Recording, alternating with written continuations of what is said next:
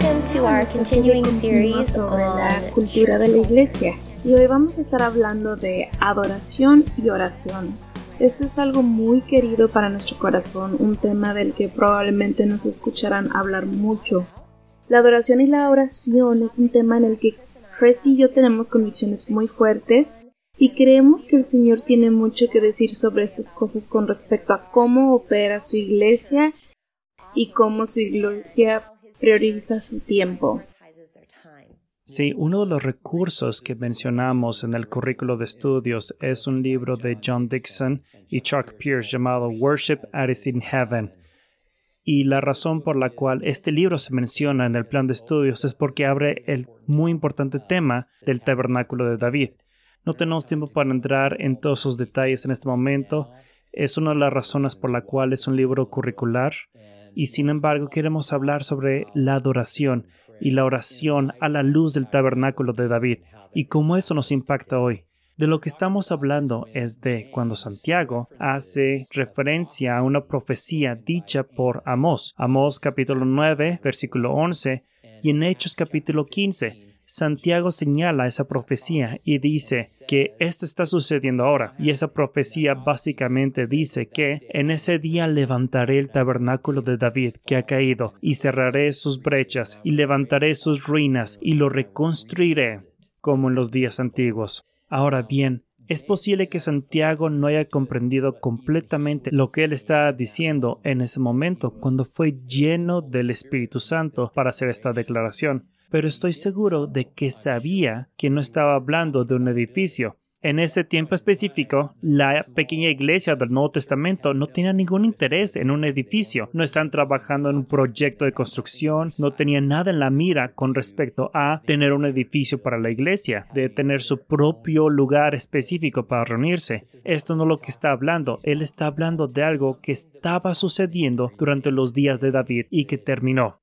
Y creemos que lo que esto está revelando es el hecho de que David había conectado a una especie de adoración, una especie de intimidad con el Padre que era única en su época. No había sucedido antes de ese momento y no volvería a suceder otra vez, sino hasta dentro de mil años. De hecho, cuando el periodo del tabernáculo de David llegó a su fin, pasarían mil años antes de que Santiago dijera estas palabras y dijera que esto ahora está sucediendo nuevamente. Santiago está señalando a la realidad del nuevo pacto de nuestra adoración con el Padre, que ya no tenemos que depender de un mediador para ir al lugar santísimo, que nosotros mismos, gracias a la sangre de Jesús, tenemos acceso directo al Padre pero también hay detalles específicos que conocemos acerca del tabernáculo de David que nos hablan hoy, cosas como la adoración continua, el hecho de que ocurría 24 horas al día, 7 días, sin parar, cosas como la adoración profética, la adoración intercesora, la adoración espontánea, la adoración en guerra, la adoración dinámica. Todos estos son aspectos que estaban vinculados al tabernáculo de David, que el mismo David presentó como adorador, pero también entrenó a los adoradores para que se dieran su ejemplo, y por eso hoy estamos haciendo lo mismo. Y esa es una de las razones por las que ministrar a Jesús de todo corazón y darle esa generosa alabanza, esa generosa adoración. Es nuestra agenda número uno cuando nos reunimos. Hablamos de esto en nuestro último episodio y la razón por la cual volvemos a mencionarlo ahora es porque esta tiene que ser la prioridad número uno cada vez que nos reunimos junto con la oración. Y por eso creemos que la adoración y la oración se unen tal como en el tabernáculo de David e impactan la forma en que hacemos iglesia hoy, cómo nos reunimos corporativamente. Sí, por eso no nos preocupa demasiado si alguien entra o no a una de nuestras microiglesias y se siente cómodo. De hecho, si tomamos a David como ejemplo, vemos a este adorador exuberante que realmente hacía que la gente se sintiera incómoda debido a su indigna y apasionada expresión de gozo de acción de gracias, de alabanza y adoración al Padre. Y entonces nuestro deseo es que cada vez que nos reunamos, nuestra expresión de adoración no tenga ningún filtro, por así decirlo. Y eso podría hacer que alguien nuevo venga a nuestra reunión y piense, oh, vaya, no me siento cómodo aquí. Pero nuestra prioridad no es hacer que un recién llegado se sienta cómodo. Nuestra prioridad es hacer que Jesús se sienta cómodo, que cuando camine entre nosotros, que el aroma de la alabanza, que el sacrificio de acción de gracia sea tan espeso en ese salón, donde quiera que estemos reunidos, que Él esté amando la generosidad de nuestra alabanza y nuestra adoración. Por eso, siempre vamos a presionar a nuestros líderes, siempre vamos a presionar a aquellos que son parte de esta reunión para que vayan más allá del punto en el que se sientan cómodos y le pregunten al Señor, Señor, ¿hay algún sacrificio adicional de alabanza que quieras pedirme, que quieras de mí, que podría llevarme más allá del punto sin retorno, por así decirlo, en mi adoración? Y siempre te preguntaremos, ¿a dónde debes ir a continuación en la adoración? ¿Dónde está ese lugar al que el Padre nos lleva? No por sensacionalismo, no por emocionalismo, ni por algún tipo de exageración. Eso es lo último que tenemos en mente. Nuestra meta siempre debe ser el Señor. Que nuestra adoración aquí en la tierra se vea como realmente se ve en el salón del trono ante el cielo. Que realmente modelemos eso y reflejemos lo que está sucediendo en el cielo y les digo una cosa, todavía estamos muy lejos de eso.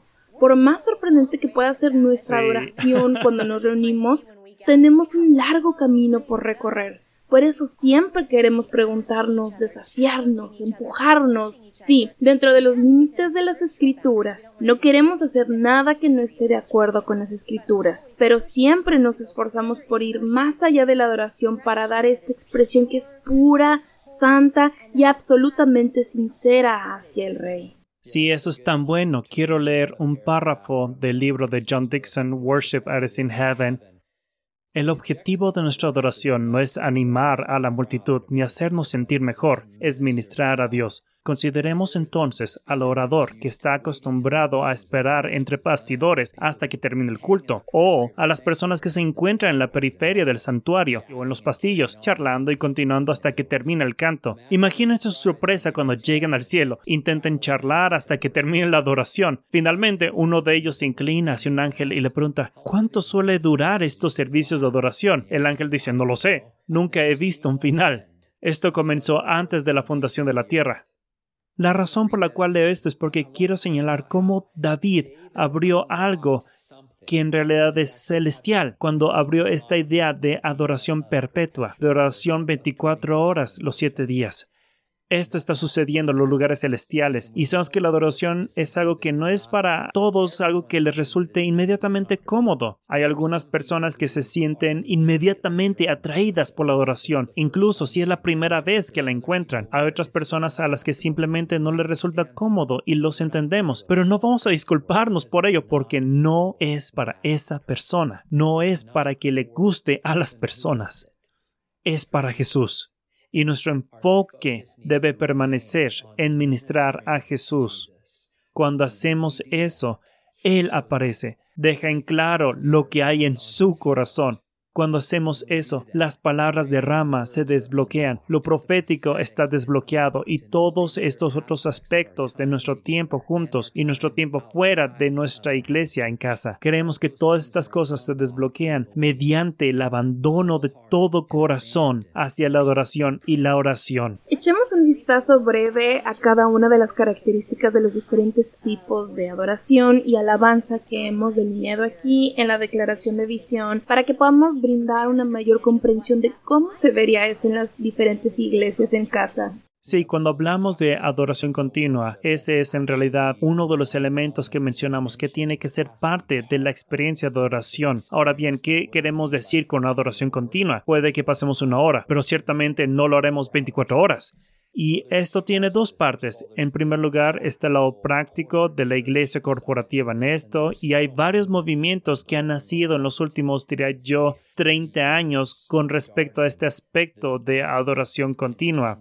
Tienes a The House of Prayer, tienes a Burn 24/7 y otros movimientos como este donde el énfasis está en tratar de llamar a una ciudad llamaron a la región para mantener una experiencia de adoración las 24 horas, 7 días de la semana dentro de esa ciudad mientras reúne a los líderes de adoración. Éramos parte de algo así en Nashville, donde yo tomaba un segmento de dos horas de un segmento de 24 horas en el que los líderes de adoración serían parte de una adoración continua. Eso era algo realmente hermoso. Sin embargo, lo más importante es la adoración continua de nuestro corazón, en nuestro espíritu ante el Señor, que esto no es algo que encendemos cuando nos reunimos y luego nos olvidamos de la adoración el resto del día. Muchas veces puedes ayudarte en ese sentido teniendo música de adoración en casa y nunca hemos vivido en un mejor tiempo que hoy en cuanto a tener tantas opciones de música de adoración fantástica. Pero incluso si no tienes acceso a la música de adoración, debe haber continuamente en este manantial de adoración brotando en nuestros corazones ante el Señor, así como hay una continuación comunión en la oración ante el Señor constantemente a lo largo de nuestro día, en el trabajo, en nuestras familias, en cada aspecto de nuestras vidas, continuando en comunión con Dios, en adoración y oración. Y luego la siguiente categoría sería la intimidad. Una de las ventajas del culto íntimo es que, en términos generales, es un lugar tranquilo, es un lugar suave, es un lugar donde nuestros corazones han sido ablandados por el Espíritu Santo para entrar en esta profunda comunión con el Señor. Y cuando entramos en la adoración íntima, no es un sonido fuerte de alabanza exuberante, es un lugar tranquilo y silencioso. Y muchas veces es un lugar de asimilar ante el Señor. Muchas veces cuando entramos en ese lugar íntimo con Jesús en adoración, puede ser un momento en el que las personas se postran sobre sus rostros, se postran y comienzan a sumergirse en la presencia del Padre un lugar donde el arrepentimiento comienza a tener lugar, un lugar donde se empiezan a soltar las descargas de lo que el Padre quiere decir al corazón de cada persona. Entonces, la intimidad de la adoración es un lugar al que queremos ir tan a menudo como sea posible, porque es donde realmente comenzamos a tocar el corazón del Padre en interacción nuestro corazón con el suyo y su corazón con el nuestro. Así es, en realidad esto lleva directamente al siguiente tipo de adoración, que es la adoración profética. ¿Quieres hablar un poco sobre eso? Sí, la adoración profética puede parecer una frase extraña. ¿Cómo podremos adorar proféticamente? Pero muchas veces la adoración profética será el desbordamiento de nosotros viniendo en alabanza, en acción de gracias o entrando en intimidad. Entonces lo que parece la adoración profética es una entrada al corazón de lo que el Espíritu Santo está diciendo en ese momento para su cuerpo, mientras nos lleva una palabra sobre cómo quiere que adoremos en ese momento, mientras nos habla sobre lo que quiere lograr entre nosotros como cuerpo durante esa reunión. Y entonces comenzamos a cambiar nuestra adoración para responder a lo que el Señor está diciendo. Y luego comenzaremos a tener esta expectativa de que Él logrará algo entre nosotros como resultado de ese cambio en la adoración. Que es muy similar en muchos aspectos a la adoración intercesora. Sin embargo, en la adoración intercesora es lo que estamos diciendo. Entonces haremos declaraciones, por ejemplo. Esto sucede muchas veces en la casa de Santa Bárbara, donde de repente comenzamos a interceder por la nación interceder por el Estado, interceder por la ciudad a través de la adoración y de hecho hacer esas declaraciones y oración intercesora sobre nuestra nación.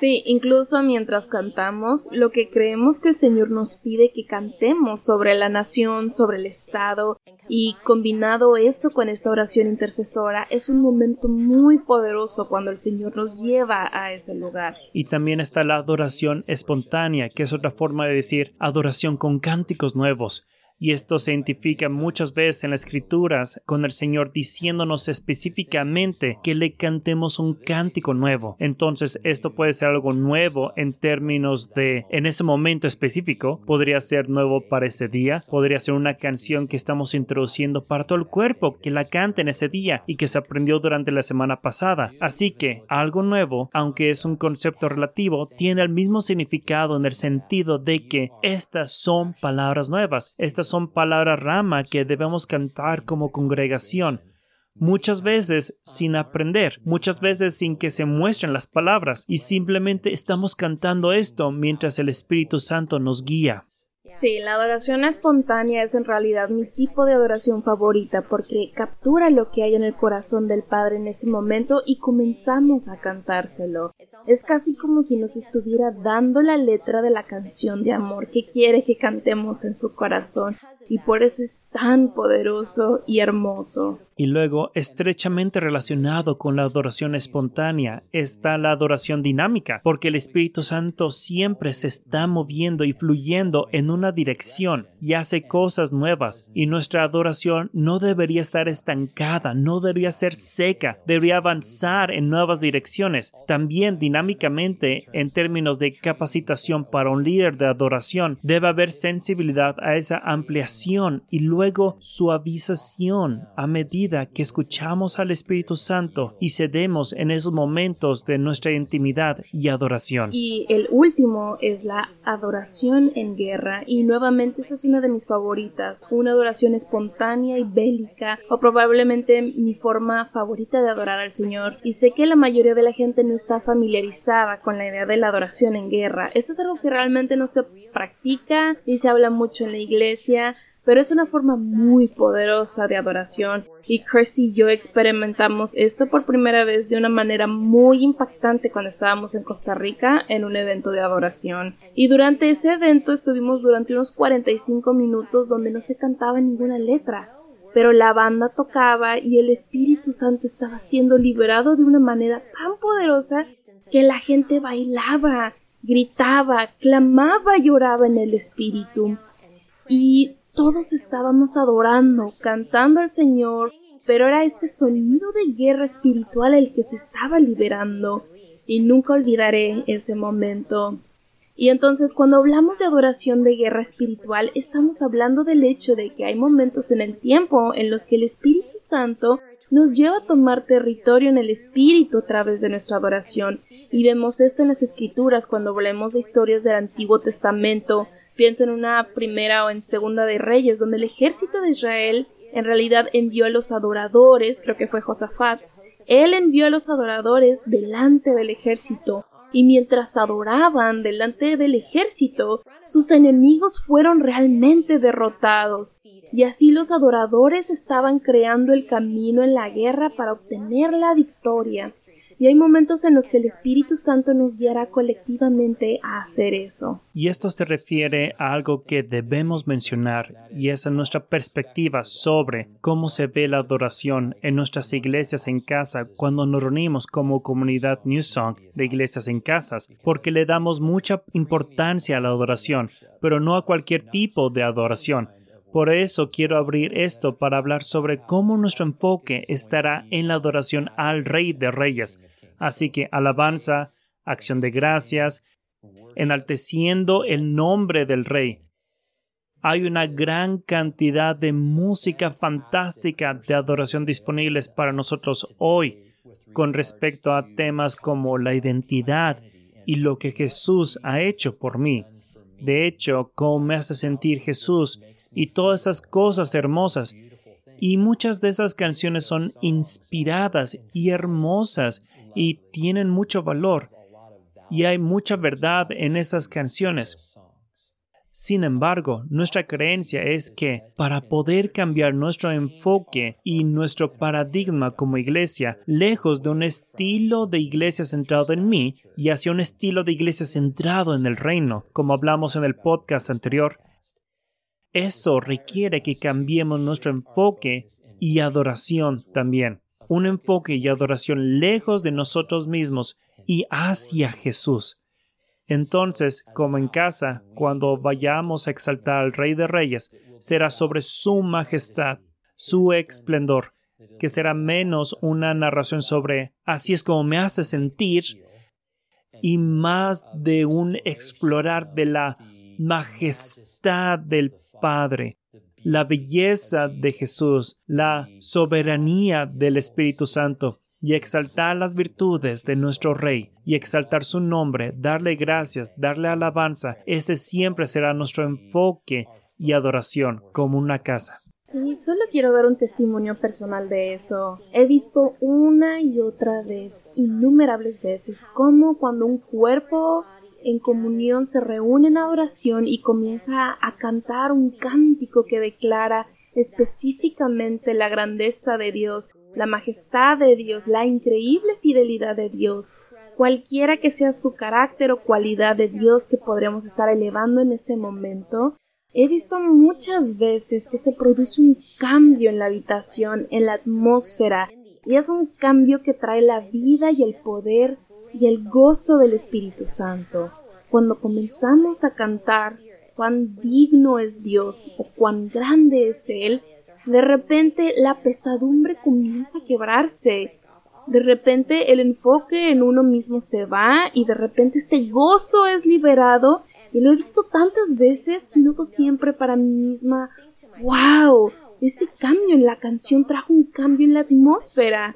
Y no es la canción en sí, era lo que estábamos declarando a través de la canción con respecto a quién es Dios y exaltarlo. Amén. Entonces, una de las cosas que queremos hacer, incluso en este podcast, es comenzar a impartirles a ustedes como líderes una libertad en la adoración que tal vez nunca hayan experimentado o quieran experimentar más. Porque creemos firmemente y estamos convencidos en nuestro corazón de que el Señor siempre tiene más para nosotros en cada área de nuestra relación con Él y Él siempre tiene más en intercesión, en discipulado, en evangelización, lo que sea, siempre tiene más. Y lo mismo ocurre en la adoración. Y ahora mismo solo queremos impartirles una libertad fresca en la adoración, un nuevo nivel de intimidad en la adoración, una ruptura de la esclavitud, de cómo han visto la adoración a través de viejos lentes y una liberación de una nueva verdad en lo que realmente es la adoración ante el Rey de Reyes. Y también queremos darles un estímulo, una exhortación para que tomen esto en una práctica diaria, para que comiencen a resolverlo, por así decirlo, por ustedes mismos. Y lo que queremos decir al explicarles esto es que queremos animarlos a que diariamente, en su tiempo a solas con el Señor, donde quiera que estén, en su lugar de oración, en su dormitorio, donde quiera que estén, comiencen a practicar una mayor libertad en la alabanza. Pon algo de música, de adoración. Saca tu guitarra, siéntate al piano, lo que te parezca y comienza a permitir que el Espíritu Santo te lleve a nuevos lugares. Comienza a bailar ante el Señor, comienza a postrarte sobre tu rostro ante el Señor. Permite que el Espíritu Santo rompa las restricciones para que puedas aprender a sentirte cómodo al adorar al Señor en privado de esta manera. Y luego lleves esa libertad y liberes esa libertad grupal cuando nos reunamos. Sí, así que Padre, en el nombre de Jesús, simplemente oramos por cada oyente para que haya una libertad en la adoración, liberada en sus vidas ahora, que las inhibiciones desaparezcan, que los miedos desaparezcan y que en el nombre de Jesús podamos aprender a caminar en libertad como adoradores del Rey. Dios, que lo exaltemos cada vez que nos reunamos y luego en nuestros corazones ante usted cada día durante el día y nos puedas formar en verdaderos adoradores en el nombre de Jesús. Amén. Muchas gracias por acompañarnos. Dios los bendiga.